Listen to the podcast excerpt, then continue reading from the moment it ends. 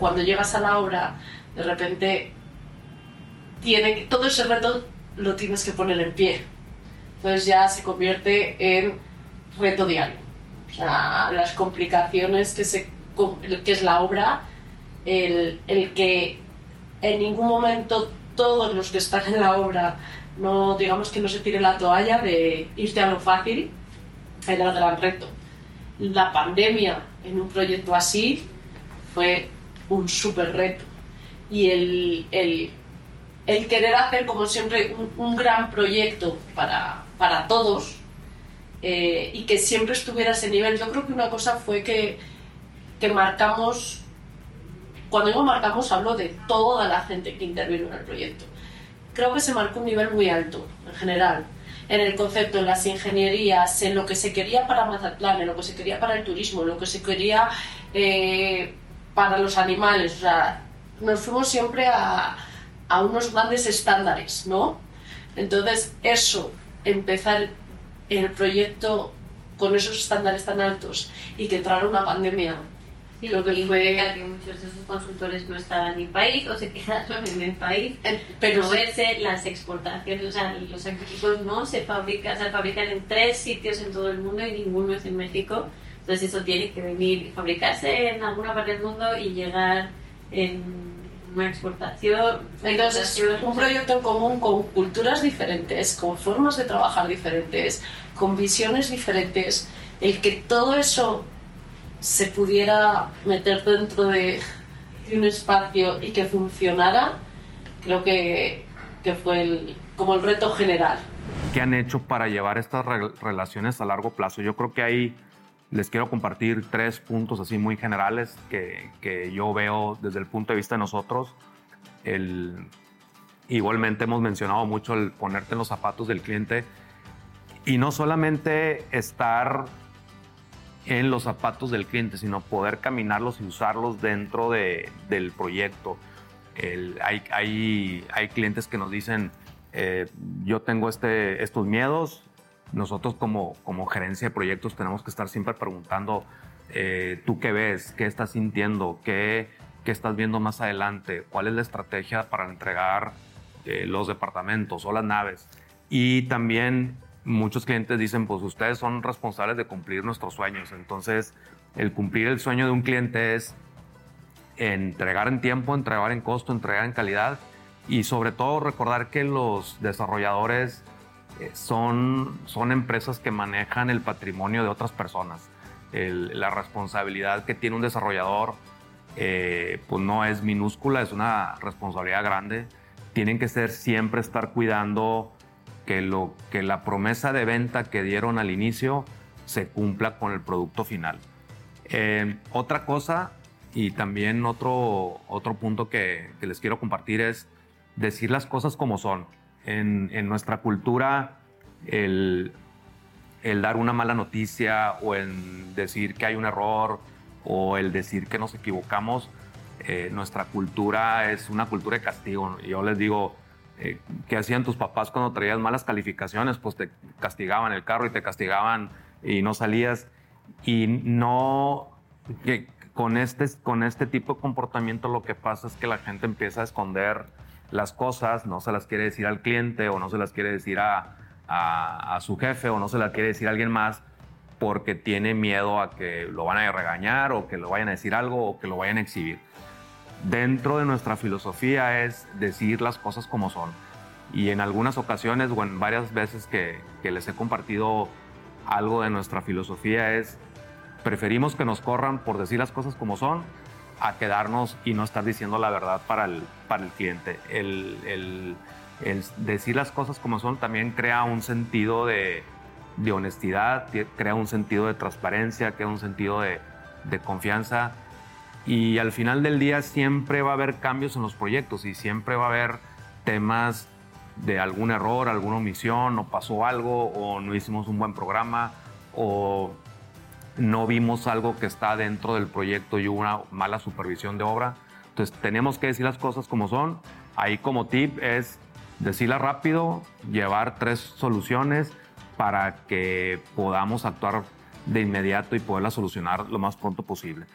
Y, por lo último, el tema de la calidad y el servicio. Se habla mucho el tema de servicio y, nuestra industria está caracterizada por, por un servicio no tan bueno. Tú cuando preguntas a alguien si ha tenido una experiencia con un arquitecto, con una construcción o su casa, el 90% de la gente te dice, me fue mal, terminó fuera de presupuesto, terminó fuera de tiempo, este, ya no quiero volver a ver al proveedor y al, y al arquitecto. Y eso es algo que creo que tenemos que nosotros eh, cambiar.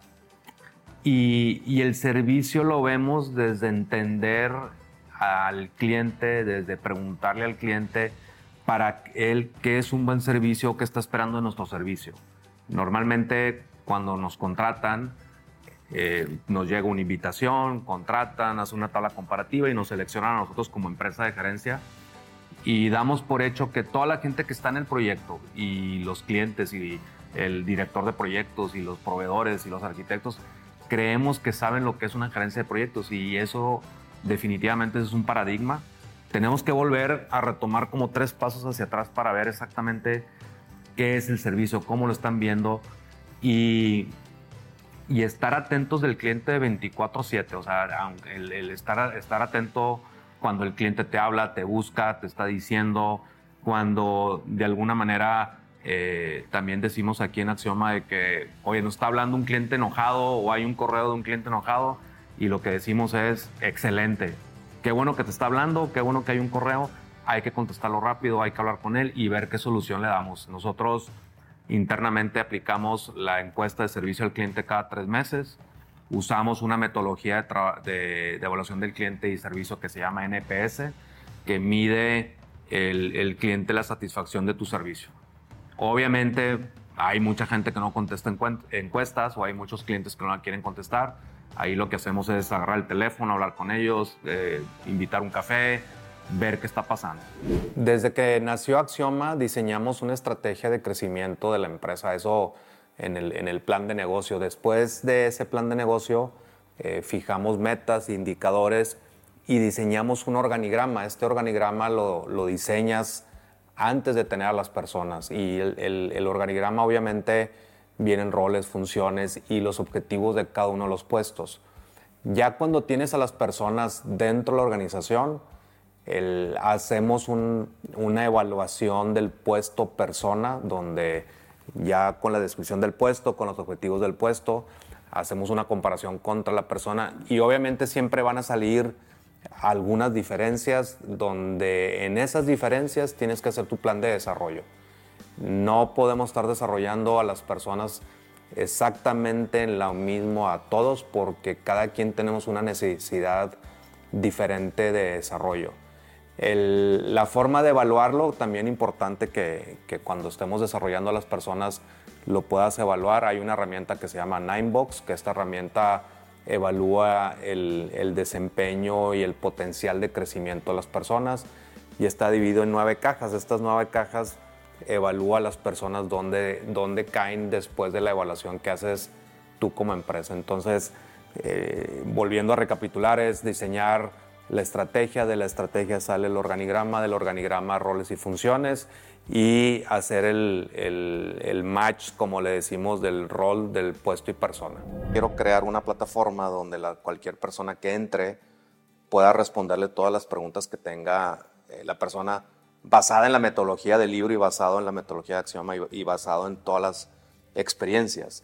Yo creo que eso es parte de lo que tenemos que dejar como legado nosotros, que este, este conocimiento que, tenemos en, la empresa, con las personas, que este conocimiento eh, esté en algún lado para que las, las personas que están en este tipo de industria, en este tipo de, negocio, lo puedan aprender mucho más rápido. Eh, otra iniciativa que tenemos internamente es que entre nosotros decimos que entre más compartimos, más ganamos. Entonces, el compartir el conocimiento, el compartir nuestra forma de trabajo, el compartir nuestras, nuestra forma, nosotros decimos nuestra forma de hacer y nuestra forma de, ser, estamos llevando la profesión de proyectos a, otro nivel diferente al que tenemos actualmente. Entonces, creo que, la, que cada vez más la gente va a estar acudiendo a a, sacar información del, del, libro. Y pasó eso y también pasó otra, tenemos una columna que escribimos con unas empresas de aquí de Monterrey, que también le empezó a preguntar a ChatGTP el tema de proyectos. Y ahí le decía, ¿sabes qué? Este, esto está hecho por una, por una plataforma y esto hecho, está hecho por un humano. La, la habilidad y, y, la, el sentido que tiene el, poderlo platicar en persona, el poder escuchar, en poder estar viendo a la persona cómo te pregunta, qué te dice, cómo, cómo está, estar físicamente viendo todo lo que está sucediendo en un proyecto, en una junta, en un, en un cierre del proyecto, eso te da mucha alimentación, te da mucha retroalimentación y te alimenta también el, cada vez estar creando más contenidos. De los desafíos más grandes que tenemos es la profesionalizar, profesionalización de la industria, o sea, volviendo otra vez al ejemplo, la parte técnica, el, poder que la gente no nada más vea la parte técnica, sino que también esté viendo la parte de, de habilidades, de comunicación, de trabajo en equipo, eh, y poderlo conjuntar, ese es, algo de la receta que estamos poniendo dentro del, del libro. Eh, las empresas también invierten poco en, el tema del, del, conocimiento, invierten poco en el, en el, tema de desarrollo de la gente. Y, y lo que hemos hecho nosotros al, al abrir en la parte de los cursos, la certificación y el libro, es poder de alguna manera que, que más gente tenga acceso a esta información y a esta comunicación. ¿Qué, qué pasa también? Que, no, no, no, nos damos tiempo, nos gusta, nosotros venimos de la operación, entonces de repente nos gusta estar en la operación así con las, manos, las manos remangadas y estar metido adentro y nos damos poco tiempo para planear, para reflexionar, para, para hacerte espacios, para pensar. Cada, cada vez creo que, que la gente tenemos menos tiempo para pensar y ahorita el darte el tiempo de pensar o de escribir o estar este, tú redactando y, volviendo a lo mismo, cualquier tipo de proyecto, si tú o ustedes van a hacer un viaje y van a programar un viaje, pues definitivamente es, es algo que tiene un inicio, un fin, tiene un presupuesto, tiene involucrados claves, tiene una comunicación y tienes que tener tiempo de planearlo y tienes que tener tiempo de decir, a ver, cuál es el mejor momento, cuáles son las mejores tarifas, eh, lo voy a hacer solo, lo voy a hacer con, con, mi familia, con mis amigos y poder al final de ese viaje, dicen que los viajes y también yo creo que los proyectos se disfrutan cuando los planeas, cuando los haces y cuando los recuerdas. Entonces, esas tres etapas también se viven en los proyectos. Cuando planeas un proyecto, cuando lo estás construyendo y al final después que pasas por un proyecto o ves un proyecto o ese mismo cliente te está contratando otro proyecto, pues también es, es disfrutar como las tres etapas que, pasan los proyectos. Ese, punto es bien importante. Eh, ingenierías de valor, ya sea en la parte de planeación o, en la parte de la, de la construcción, la parte de preconstrucción, hay quienes dicen, pues aquí son, aplican más. Yo creo que en todas partes aplican. En cada etapa aplica ese ingeniero de valor. Ahora, las ingenierías de valor no siempre son de costo. O sea, no, no, no tenemos que verlo como un tema de ahorro nada más. Un ingeniero de valor puede ser, te están entregando una mejor calidad de la, de la que deseaste. O un ingeniero de valor puede ser, sabes que nos íbamos a tardar cinco semanas en esto y, y realmente requirió tres semanas porque vimos estos temas. Un ingeniero de valor puede ser muy global, muy holístico y podemos verlo desde diferentes, de diferentes frentes. Entonces, otra vez, ¿Qué nos permite hacer una ingeniería de valor? Pues hacer una estrategia previa donde nos conviene meternos a revisar qué, le puede, qué puede requerir el proyecto para identificar, sabes que este proyecto tiene estas debilidades, podemos pegarle a estas, a estas y con esto nos vamos al famoso 80-20 y gestionamos todo un plan sobre eso, que otra vez vamos con, con los estudios, mandamos a hacer estudios, o vamos a, tener ciertas sesiones con expertos en ciertos temas y que ellos nos puedan pasar o nos puedan transmitir ese know-how de, recomendaciones que podamos capitalizar muy bien y que las encaucemos a llevarlas a una ingeniería de valor y que al final de cuentas toque en la inversión inicial que tenía conceptualizada el cliente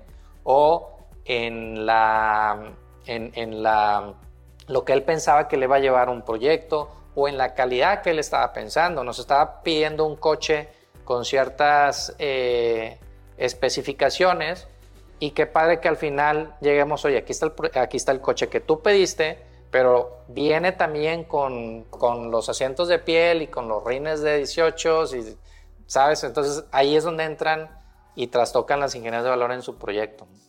Sí, ahorita identifiqué algunos, como algunos puntos clave que mencionaste de herramientas para la planeación del proyecto. Uno de ellos que mencionaste fue realizar un programa, eh, realizar un plan de proyecto que este engloba a distintas herramientas. Eso es lo que... El plan de proyecto es como nuestro manual de cómo vamos a, a llegar nosotros a hacer la, la construcción, ¿no? Entonces, esta es una herramienta clave. Otra herramienta que me gustaría que mencionáramos también son las herramientas de comunicación. Estar teniendo reuniones eh, semanales tanto con el cliente como con nuestros involucrados clave. Eh, algo que nos ha ayudado bastante a nosotros en este proyecto es tener talleres con las partes de ingeniería y arquitectura, involucrar a todos eh, estos especialistas dentro de un taller. Nos sentamos, revisamos los puntos, las incidencias, lo que tengamos que corregir y dentro de ese taller se resuelven muchísimas tanto dudas como problemas que hayamos encontrado dentro de la generación de, de, de, esta etapa de especialidades, ¿no? Entonces, eso es algo fundamental, estas herramientas de comunicación. Otra de las herramientas es tener un buen programa eh, para hacer la planeación. Por ejemplo, el uso de herramientas como Procore, herramientas como Asana también, pero no solo tenerlas, sino saber utilizarlas. Me explico. Entonces, eh, uno de los puntos que, que nos ha ayudado para la planeación de este proyecto es no solamente agendar las tareas que tengamos nosotros diariamente, sino agendar los compromisos y los acuerdos que se hicieron. Por ejemplo, si en ese taller que les mencionaba de ingenierías y arquitectura nos comentan, oye, ¿sabes qué? El miércoles te vamos a entregar catálogo de conceptos. Entonces tú ya planeas y organizas dentro de esto. El miércoles se comprometió fulanito conmigo a entregarme los catálogos de conceptos y el miércoles tú ya estás, oye, ¿cómo vas? Oye, se entregó, se logró. Entonces toda esa parte es lo que nos ayuda también, que no viene dentro de la metodología como tal, como alguna herramienta, pero son otros tipos de herramientas que nos ayudan para la planeación. Me invitaron a un panel de La banqueta se respeta. Este, y había una mujer francesa. Total, al final se acercó y me saludó y ahí estuvimos platicando. Y eh, le pregunté que, de dónde venía, no me acuerdo de qué parte de Francia venía. Era urbanista, estaba estudiando maestría. Y para no hacer el cuento más largo, la versión corta es que de donde estaba estudiando le dijeron que se fuera a Monterrey. Como caso de estudio. Como caso de estudio de lo que no debe suceder en una ciudad. No. Dije, no te puedo creer. Me dijo, sí. Bueno, le dije, vente a trabajar con nosotros. Y me apoyó, se vino a trabajar con nosotros seis meses en la empresa y nos ayudó mucho en información, bases de datos, estudios de ofertas de demanda, más en el comportamiento urbano. Pero a eso vino a Monterrey. Dijeron, vete a Monterrey porque eso es lo que no debe pasar. Tómalo como caso de estudio. Qué fuerte, qué fuerte de verdad. Pero ahí van, de, ahorita que decías de los ideales, de las metas, que van pasando por años y que la tarea o el reto es que perduren y que, como dices tú, ya la visión que tenía mi papá y cómo hacer que esta tercera generación, pues esa visión la sigan cumpliendo, o sigan llenándose o llevándose estos proyectos a cabo. Claro. Ahora, y, por, y, por, último, para, para, hablando un poco de los beneficios, y no quiero que se sienta personalista, al final del día este esfuerzo le va, le va a salpicar, en el buen sentido, a todos, no nada más a nosotros, a todos los que tenemos alguna propiedad en Valle Oriente. Hoy en día la autoridad está preocupada. Hablo de, cuando me refiero a la autoridad, hablo del alcalde Miguel Treviño. Hoy está preocupado y el ejemplo está en lo que ha hecho en el casco de San Pedro, lo que está haciendo en el Centrito, lo que ha hecho en Cloutier, lo que ha hecho en el Capitán. Entonces, hay un claro interés de que hay, es evidente que él está interesado en recuperar los espacios para dárselos a las personas. Entonces, pero así como él está preocupado, nosotros propietarios estamos más que preocupados. ¿Por qué? Porque al final del día el Parque Rufino Tamayo pues va a ser el jardín de todos los proyectos y de todos los departamentos que yo voy a hacer. Claro. Las áreas de esparcimiento, pues son los espacios públicos en donde un ciudadano cuando se quiera relajar, cuando se quiera divertir, cuando se quiera distraer, pueda atender esos espacios. Entonces, nosotros también estamos muy preocupados porque pues, es el área verde y es el jardín este, de, los departamentos y de los proyectos que vamos a hacer ahí en, en Valle Oriente. Entonces, hay un interés genuino por todos lados. Lo hacemos, por, lo hacemos un número uno para terminar una visión de la que nosotros, nuestra familia ha sido parte. Por otro lado, sentimos un compromiso real que los empresarios de nuestras trincheras y o nuestra plataforma, sea la que sea, tenemos que actuar y tenemos que ayudar a la autoridad a hacer algo para el beneficio de la ciudad. Por otro lado, eso le llamo responsabilidad social. Por otro lado, le queremos regresar algo a la vida de lo que nos ha dado. Eh, y, y esa es una de las razones por las cuales también estamos haciendo este proyecto. Gracias por escuchar hasta el final este capítulo. Lo que quiero hacer ahorita es invitarte a que te inscribas a nuestros cursos y a certificación para que puedas seguir avanzando en tu conocimiento y en tu práctica en proyectos reales y herramientas y metodologías que están aplicadas en proyectos todos los días. Mándanos un mensaje a Instagram con la palabra 23H y alguien de nuestro equipo se va a comunicar contigo. Gracias. Yo soy Antonio Villarreal el responsable. Yo soy Antonio Villarreal, el... Y si quieres ponlo así para Yo soy Antonio Villarreal, el autor del libro Y si fuera tu proyecto.